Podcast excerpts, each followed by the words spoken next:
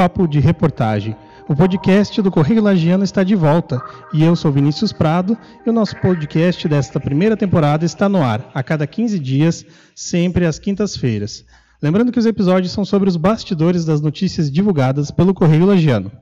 Hoje a gente recebe a jornalista Bega Godoy para falar sobre a série de reportagens Por Onde Anda, que aborda a história de ex-atletas da região serrana e a sua atividade atual.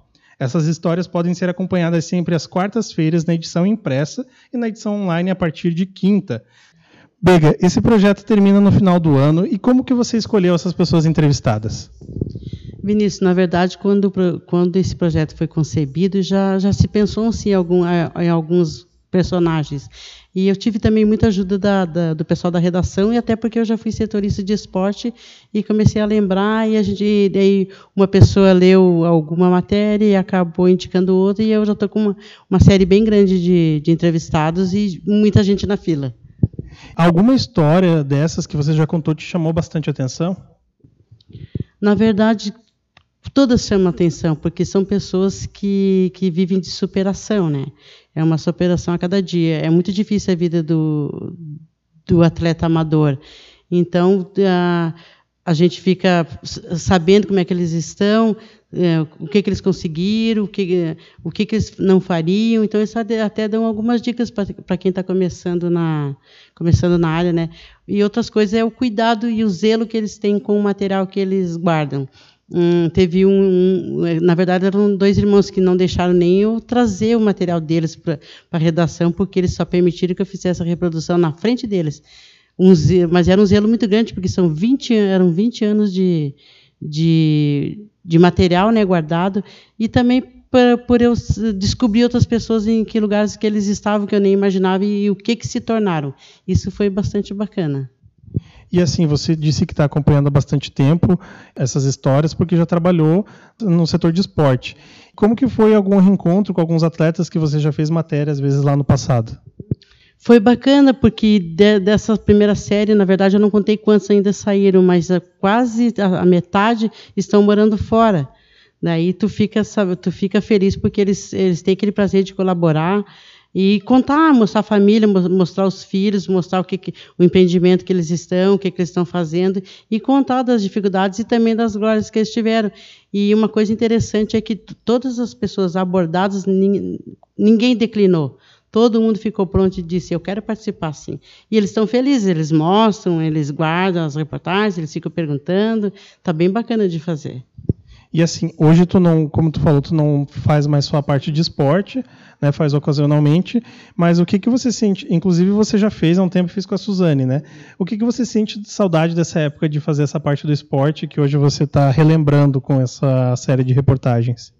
É, o que eu sinto saudade é de estar mais perto deles, de saber o que, que, eles estão fazendo e daquela velha ajuda que a gente dava, porque eu sei como era difícil. Às vezes uma matéria resolvia um problema deles, de, de patrocínio, ou a pessoa não estava tava treinada para participar de alguma competição e acabava não indo porque não tinha dinheiro para pagar a inscrição. Então, às vezes, eu ajudava nesse sentido. Eu tenho saudade de saber onde é que, que, que eles estão fazendo, mesmo os que, os que estão na ativa. Se estão conseguindo, se, se, se já desistiram e também pela forma como eles agradecem, porque é muito bom escrever esporte, porque você está sempre agradando. É muito difícil você desagradar alguém, né? E ele, eles verem na gente uma chance de conseguir avançar um pouco mais, na, na, não na profissão, né? Porque é, é esporte amador, mas pelo menos no que ele gosta de fazer quando ele não está trabalhando, né? Eu acompanhei algumas das matérias que você fez e foi interessante que algumas dessas pessoas, quando eram destaque no esporte, eram inclusive crianças ou adolescentes, né? E hoje já estão aí com seus 20, 30, 40 anos. Como que também foi para ti esse crescimento dessas pessoas? É, tem muitos que já até uh, pais já são, já estão, os filhos já estão quase fazendo o que o pai fazia, né? É, então é, é, bacana você ver essa parte assim, porque você vê que as pessoas evoluíram, que elas viram que tentaram no esporte amador, até tentaram se profissionalizar, mas acabou que não dando certo, mas eles estão se dando bem no lado profissional. E às vezes até alguma, algum, o que eu vi, percebi também muito, é que muitas coisas que eles aprenderam durante a sua vida de, de, de esportista amador, eles também conseguiram aplicar na sua vida pessoal e profissional. Então, de qualquer forma, praticar esporte, ajudou, ajudou com que eles se, se tornassem bons empreendedores.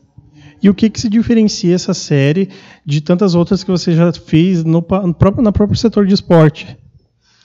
É, é o fato de você estar tá trazendo pessoas que ah, posso dizer que, as, é, que a princípio a gente não estava lembrando. Quando a série começou, todo mundo começava, ah, tem fulano, tem ciclano, tem, tem muitas pessoas que estavam esquecidas. A gente pensava, será que já não morreu? Falar bem honesto. E a, acaba, acabei localizando, todo mundo ajudando, localiza, estejam fora do estado. Teve até pessoas que estavam fora do estado. E o interessante é que eles se dedicam em, em responder as perguntas, em conseguir as fotos antigas e dar, doar um pouco do seu tempo. Às vezes são alguns empresários que têm, têm uma vida bem ocupada, mas diz não vou vou ajudar vou colaborar porque eu quero sair então essa é, essa essa situação é que fica bom para mim e para quem está acompanhando porque fica sabendo por onde anda mesmo como o próprio nome do projeto diz né Tá certo, Bega. Muito obrigado pela tua presença hoje. Foi um prazer receber você aqui. Eu queria que você deixasse uma mensagem para esse pessoal que você já fez e também convidar as próximas pessoas que você está fazendo a participar do projeto, né, a contar um pouco da história. É, como eu falei, a gente tem bastante curiosidade e vontade de escrever e saber como é que essas pessoas estão.